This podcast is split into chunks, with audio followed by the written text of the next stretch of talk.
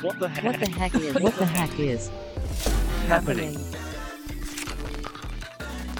What the heck is happening? Hallo und herzlich willkommen bei einer neuen Folge des Trending Topics Podcasts. Mein Name ist Oliver Janko. Gewusst, heute ist der Weltwassertag. Der findet seit 1993 jedes Jahr am 22. März statt und wird seit 2003 von UN Water organisiert. Seit seiner ersten Ausführung hat er erheblich an Bedeutung gewonnen und bekommt jedes Jahr ein anderes Motto. Heuer heißt das Thema den Wandel beschleunigen. Darüber und über weitere Themen sprechen wir heute mit Birgit Stracker, Geschäftsführerin des gemeinnützigen Vereins VivaCon Aqua Österreichs und Dennis Wolter, Teil des WASH-Teams von VivaCon Aqua St. Pauli. Der ist uns heute aus Kapstadt zugeschaltet. Bevor es losgeht, gibt es aber noch eine kurze Werbebotschaft.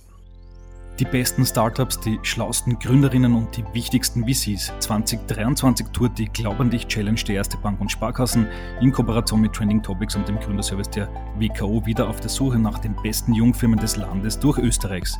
Beim größten Startup-Wettbewerb winken nicht nur der Titel Startup des Jahres, sondern auch spannende Keynotes und Investments in die Gründerinnen durch die Top VCs Österreichs. Alle Infos unter www.glaubandich-challenge.at. So, und jetzt begrüße ich recht herzlich Birgit Stracker und Dennis Wolter bei mir im Interview. Hallo, schön, dass ihr dabei seid. Hallo Oliver. Hi Oliver. Werfen wir zum Beginn unseres Gespräches einen kurzen Blick in die Vergangenheit. Ich habe im Zuge der Recherche ein bisschen mitbekommen, dass ihr Ende des Jahres einen ganz interessanten Streit, eine Diskussion mit Jan Böhmermann hattet. Der hat doch einige schwerwiegende Vorwürfe aufgebracht, was so ein bisschen die guten Absichten, was die Umsetzung des Vereins betrifft haben sich die Wogen mittlerweile geglättet? Ja, das ist eigentlich recht schnell gegangen und wir haben dann zusätzlich noch einen Compliance-Prozess auf den Weg gebracht und haben ähm, gemeinsam mit, mit externen Experten, also unabhängigen Experten, äh, in einer Analyse unsere Strukturen, unsere Prozesse angeschaut. Ähm,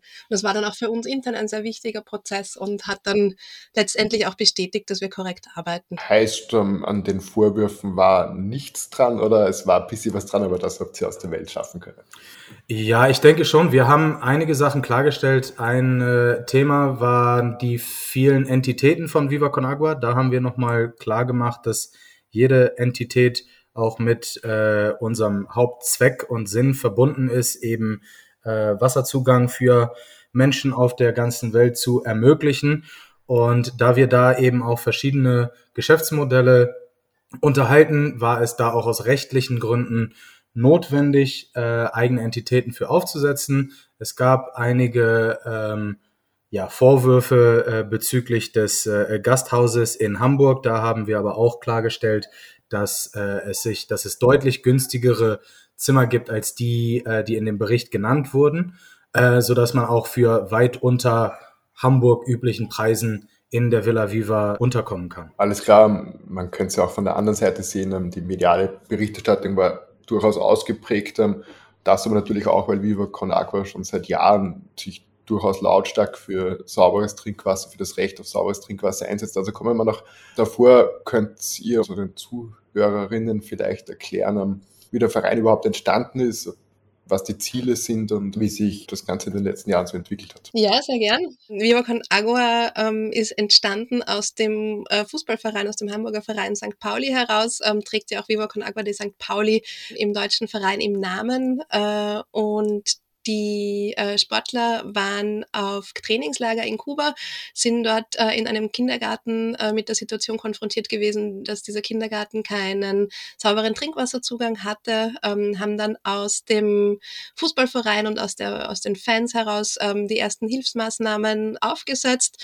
Aus dem heraus hat sich dann in weiterer Linie ergeben, dass es da einen, einen eigenen Verein braucht, äh, Leute, die sich da intensiv damit beschäftigen und so ist Viva Agua äh, zuerst in Deutschland entstanden und dann in die Schweiz, nach Österreich über die Grenze weitergetragen worden. Mittlerweile gibt es auch Viva Con Agua Büros äh, in Kapstadt, wo der Dennis gerade ist, und in Uganda in Kampali. Genau, vielleicht noch ein, zwei äh, Ergänzungen zu unseren Zielen. Insgesamt lässt sich das ganz gut mit unserem Kernslogan äh, beschreiben, alle für Wasser, Wasser für alle.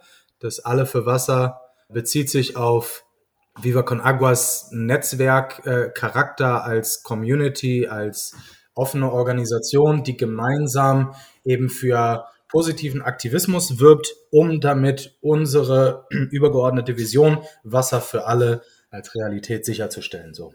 Der tagtägliche Ablauf, ähm, wie, wie schaut ein Tag dir in Kapstadt aus? Wie, wie, ist, wie darf man sich vorstellen, wie bringt ihr euch ein? Wie versucht ihr diese Ziele zu erreichen? Es ist, also das, das Team in Kapstadt ist noch relativ jung. Das äh, hat sich während der Corona-Pandemie gegründet. Ich bin selber für den Verein aus Deutschland tätig, lebe aber seit fast zehn Jahren auf dem afrikanischen Kontinent. Das heißt, ich bin jetzt auch aktuell mit meiner Familie hier in Kapstadt und arbeite auch weiterhin an meinen sozusagen Vereins, äh, deutschen Vereinsprojekten. Wir haben in Südafrika das Team betreut mittlerweile äh, ein paar Projekte in Kapstadt selber. Da gibt es zum Beispiel einen Bus, ein Waschbus, Washbus äh, für obdachlose Menschen, die sich da kostenlos duschen, rasieren, Haare schneiden, pflegen können, eben Hygiene äh, Services in Anspruch, Hygieneleistungen in Anspruch nehmen können. Und äh, dann haben wir unser Aushängeschild-Projekt, äh, würde ich das nennen, Eastern Cape äh, am Ostkap.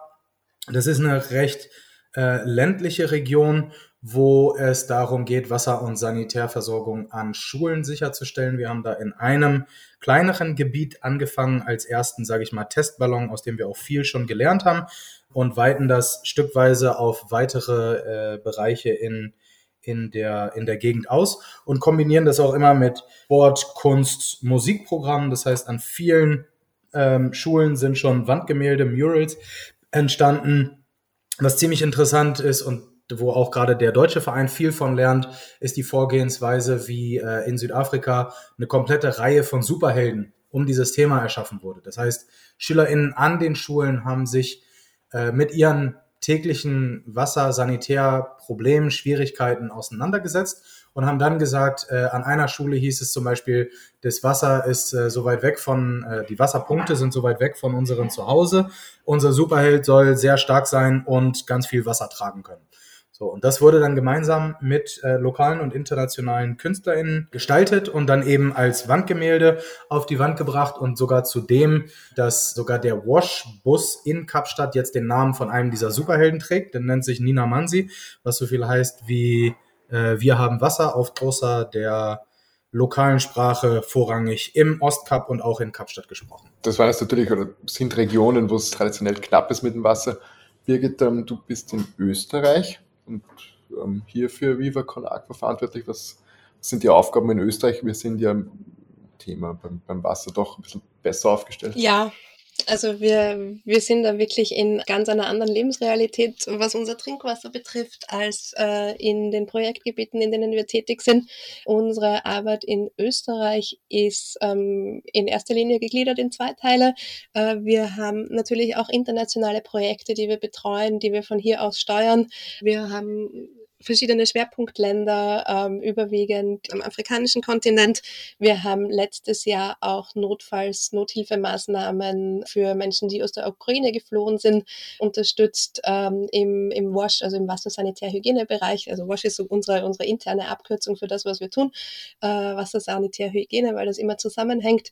Das heißt, ein großer Teil unserer Arbeit in Österreich ist auch, ähm, diese internationalen Projekte äh, aufzuschätzen, zu steuern, natürlich auch zu finanzieren und der zweite Schwerpunkt, den wir hier haben, ist auch die äh, lokale Bevölkerung, also die Menschen in Österreich, über diese Themen zu informieren, zu sensibilisieren und was der Dennis vorher gesagt hat, dieses, ähm, diesen Netzwerkaspekt alle für Wasser äh, auch in Österreich spürbar und möglich zu machen. Das heißt, jeder Mensch, der sich in Österreich äh, für sauberes Trinkwasser einsetzen möchte, dem möchten wir ähm, freudvoll, positiv äh, da die Möglichkeit geben, das zu tun, gemeinsam mit uns. Wie kann ich mich dafür einsetzen? Wie, wie, wie schaut der Aktivismus aus? Hm, du könntest einen Podcast machen zum Thema Wasser, warum das so wichtig ist. Das ist ähm, eine einfache Übung. ja, siehst du, und genauso ähm, das, das Schöne an Viva Con Agua an diesem Netzwerk ist, dass es so viele Talente und Fähigkeiten gibt, dass wir am stärksten sind, wenn jeder seine individuellen Skills ähm, einbringt. Und ne, wenn, wenn du ein leidenschaftlicher Podcast-Experte ähm, bist, dann ist das wirklich ein, ein möglicher Anknüpfungspunkt. Wenn du sagst, du, keine Ahnung, bist ein Influencer und hast eine super Reichweite, dann kommunizier doch mit uns gemeinsam über das Thema. Wenn du ein Grafikgenie bist, äh, dann, dann hilf uns vielleicht mit unserem Grafiksupport. Bist du, bist du Anwalt? Ähm, das Vereinsrecht ist kompliziert, ähm, da können wir auch immer Hilfe Brauchen. Das heißt, wo auch immer jemand ähm, Talente und Leidenschaften hat und sie gerne für die gute Sache einbringen möchte, wird es Anknüpfungspunkte geben. Die Möglichkeiten sind fast grenzenlos, würde ich da anfügen. Wir haben so viele Formate. Wir haben äh, vorhin auch gerade darüber gesprochen, wie was zum Weltwassertag alles passiert. Viva Con Agua wird sogar auf dem Times Square äh, während der UN Water Conference mit unseren Kernbotschaften vertreten sein. Aber es geht auch im kleinen Rahmen. Es gibt 50 aktive, dezentrale Crews, die eigenständig Aktionen planen. Das können Konzerte sein, das können Infostände sein. Äh, wir haben mittlerweile auch eine eigene Säule, die nennt sich äh, Stream oder Gaming äh, for Water, wo Menschen eben die, die Online-Spiel-Community ansprechen und die für das Thema sensibilisieren, aufmerksam machen, da laut sein. Ich glaube, für uns ist das Wichtigste, positiv zu sein und präsent zu sein. Immer vor dem Hintergrund, eben für unsere Kernthemen, für die wir uns einsetzen. Das Wasser, Sanitär und Hygieneversorgung. Und äh, alles darüber hinaus lebt der Kosmos wirklich von dieser Schwarmintelligenz und den vielfältigen Ideen und auch der Diversität der Ideen. Ja, und da vielleicht ähm, eine Präzision noch dazu, diese, diese dezentralen Crews aus Aktivisten, Aktivistinnen, die gibt's in verschiedensten Ländern, Deutschland, Österreich, Schweiz. Das heißt, wer da ähm, reinschnuppern möchte oder sich mal anschließen möchte, findet auch alle Infos im Internet oder einfach mal kurz anrufen und sagen, hallo, ich würde mich gern mit euch connecten. Äh, dann schließen wir euch kurz mit Menschen mit ähnlichen Interessen.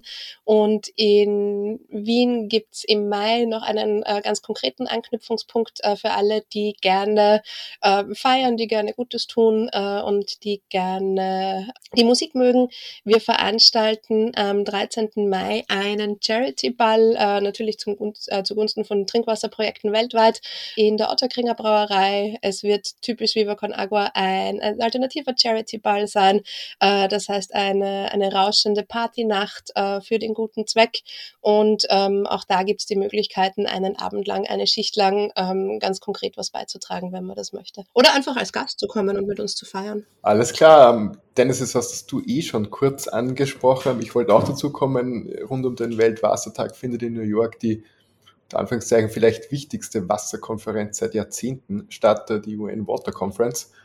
Worum geht's da und was erhofft euch ihr von dieser Konferenz? Ja, es ist äh, extrem spannend, was da gerade passiert. Wir sind, äh, oder Viva Con Agua, der Verein, ist mit einer kleinen, aber schlagkräftigen Delegation vor Ort, um eben auch unsere Arbeit zu präsentieren und zu platzieren. Insgesamt hat sie sicherlich auch so einen hohen Stellenwert, weil es eine offizielle UN-Konferenz ist, weil die letzte offizielle UN-Water Conference 30 Jahre zurückliegt, weil diese Konferenz die Halbzeit markiert der Dekade des äh, Wassers und äh, Sanitärversorgung zwischen 2018 und 2028 wurde eben diese Dekade ausgerufen. Wir befinden uns gerade in der Mitte. Und äh, was wichtig ist und worauf es eben abzielt, ist das Sustainable Development Goal Nummer 6, äh, was eben bis 2030 äh, das Ziel hat, eben allen Menschen auf der Welt mindestens einen Basiszugang zu Wasser- und Sanitärversorgung sicherzustellen. Und äh, da sehen wir eben, dass wir in einigen von diesen Indikatoren auf einem ganz guten Weg sind, aber auch in anderen äh, Ländern auch noch weit davon entfernt, die Ziele eben zu erreichen, diesen universellen Zugang sicherzustellen. Und Viva Con Agua ist äh, vor Ort, um eben auch freudvoll für das Thema aufmerksam zu machen. Wir äh, haben ein Side-Event in New York City vorbereitet, wo wir auch mit KünstlerInnen Ostafrika vor allem Events organisieren. Unser aktuelles Projekt vorstellen, was äh, Tanzkampagnen, Aufmerksamkeitskampagnen rund um das Thema Händewaschen sind, was aktuell in sieben Ländern auf dem afrikanischen Kontinent läuft.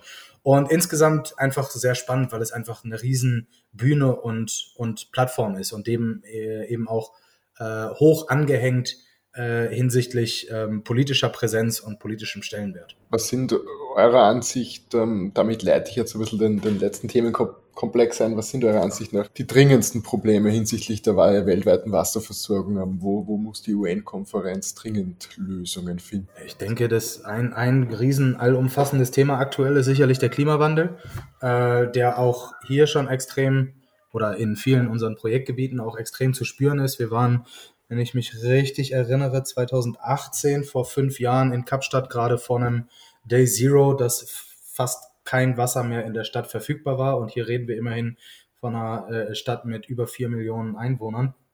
Ähm, wir sehen, dass sich äh, Niederschlagsmuster äh, verändern, dass wir teilweise große Überschwemmungen haben. Wir haben, be bekommen jetzt auch gerade Nachrichten mit aus Malawi und Mosambik von einem Zyklon, der, wenn ich das richtig äh, gelesen habe, einer der stärksten und längsten anhaltenden Zy tropischen Zyklonen ist, der, der äh, jemals verzeichnet wurde.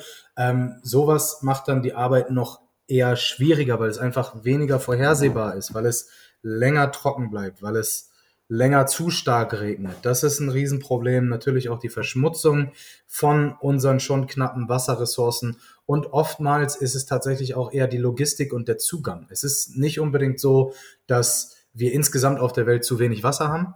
Die Wasserressourcen, wie viele andere weitere Ressourcen, sind einfach zu ungleich verteilt und viele Menschen sind im Endeffekt abgeschnitten von einem Zugang, der ihnen eigentlich als Menschenrecht sichergestellt werden soll.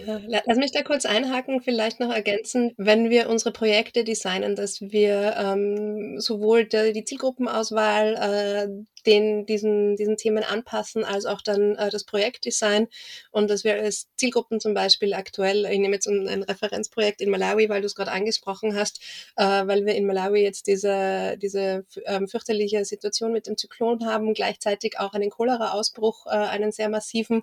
Das heißt, das sind einfach Komplexitäten, die die, die alltägliche Arbeit noch beeinflussen. Ähm, aber wir schauen zum Beispiel im Projektdesign drauf, dass wir als Zielgruppe definieren Menschen, die gar keinen Zugang zu Trinkwasser haben oder die mehr als 30 Minuten gehen müssen. Eben dieses, dieses Access, dieses Zugangsthema, ähm, das ja eigentlich sehr leicht zu beheben ist oder mit relativ geringen Mitteln zu beheben ist, äh, dass wir das im Projektdesign gleich äh, bei den Zielgruppen berücksichtigen und wir berücksichtigen es auch bei den Projektmaßnahmen, dass wir aktiv ähm, im Projektdesign ähm, Wege inkludieren, wie die Auswirkungen vom Klimawandel auf die Mikrogebiete reduziert werden können oder vielleicht sogar wie ihnen gegengewirkt werden kann. Äh, äh, das ist zum Beispiel äh, Wiederaufforstungsmaßnahmen, weil unsauberes Wasser muss abgekocht werden, über Holz, das Holz muss abgeholzt werden, etc.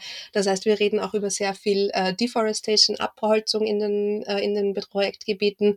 Äh, und so haben wir zum Beispiel in dem, in dem Projekt, das wir jetzt in Malawi aufsetzen, äh, Reforestation und Community Forest Maßnahmen, die helfen, das Grundwasser länger im Boden zu halten, das zu stabilisieren, äh, Oberflächenerosion zu verhindern und damit auch die, die weitere Austrocknung äh, und die, die klimatische Veränderung zu verlangsamen, zu stoppen. Das werden wir sehen, äh, wie mächtig diese Maßnahmen sind. Ähm, aber das ist in dem Projektdesign auf jeden Fall auch schon mit drinnen, ähm, der Umgang mit diesen Aspekten. Ich greife auch noch so einen Nebensatz von vorhin auf. Das Recht auf Zugang zu sauberem Wasser ist am 28. Juli 2010 von der Vollversammlung der Vereinten Nationen als Menschenrecht anerkannt worden. Das Ganze ist allerdings nicht rechtlich bindend. Sollte es das sein? Es sollte zwei Sachen sein. Natürlich soll es rechtlich bindend sein, also das, ja, klar. Äh, und vor allem sollte es umsetzbar sein. Ne? Ich habe mit, mit, dem, mit dem rechtlich bindenden Status, habe ich einen anderen rechtlichen Status, aber wenn es in der Praxis nicht, nicht erreichbar ist, ist das Ziel trotzdem nicht erreicht. Vielleicht da ein Zusatz. Wir kennen aus unserer Erfahrung ein Land, in dem dieses Menschenrecht tatsächlich bindend ist in auch der Verfassung und der Gesetzgebung und das ist tatsächlich Südafrika. Hier bekommt jede Familie pro Monat die ersten, ich meine, es sind fünf Kubikmeter Wasser umsonst.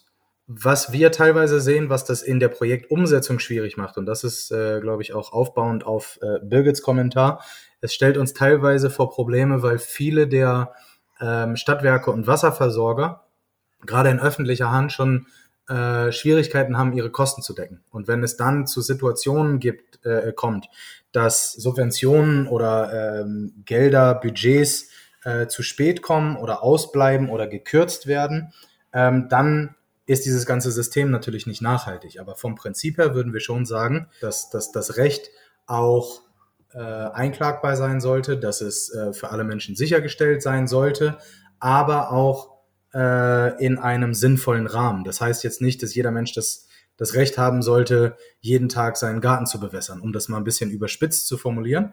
Aber prinzipiell sehen wir auch in den, äh, in vielen unseren Zielen, dass gerade die Versorgung mit Wasser und auch der Zugang zur Sanitärversorgung eigentlich Mittel zum Zweck ist, aber auf der anderen Seite auch im Zentrum vieler anderer Entwicklungen steht. Ohne sauberes Wasser ist es äh, schwer, Kinder äh, zur Schule zu schicken oder ist es schwierig, sich gesund zu ernähren. Da hängen so viele Themen mit dran, dass das ein zentraler Aspekt, Aspekt von äh, nachhaltiger Entwicklung ist. Und äh, da sollte sich eben auch auf der rechtlichen Seite äh, noch einiges tun, damit es eben umsetzbar ist. Und wir sind nur noch sieben Jahre von dem, dem, dem Ende der Sustainable Development Goals entfernt und haben da noch ein ganzes Stück Arbeit zu tun. Wie divers, und das ist vielleicht das netteste Wort, das mir dazu einfällt, ähm, die ganze Situation ist, zeigt ähm, ein Beispiel, das eh schon seit Monaten ein bisschen durch die Medien geistert, ähm, Liquid Death aus Frankenmarkt in Oberösterreich das Wasser wird in den USA verkauft und sorgt dort für, für Rohre. Was sagt ihr da dazu? Ist das äh, Sinn der Sache? Sorry, ich, ich kenne das Produkt nicht. Das, warum sorgen die für Furore? Was kann das Wasser? Okay, ja, dann, dann, dann äh, gebe ich da ein paar Hintergründe. Also, das Wasser kann gar nichts. Das Wasser ist äh, einfach äh, gutes Wasser aus Oberösterreich und wird äh, mit sehr viel Marketing in den USA verkauft. Also, da reden wir jetzt von, von Millionen Umsätzen. Ne?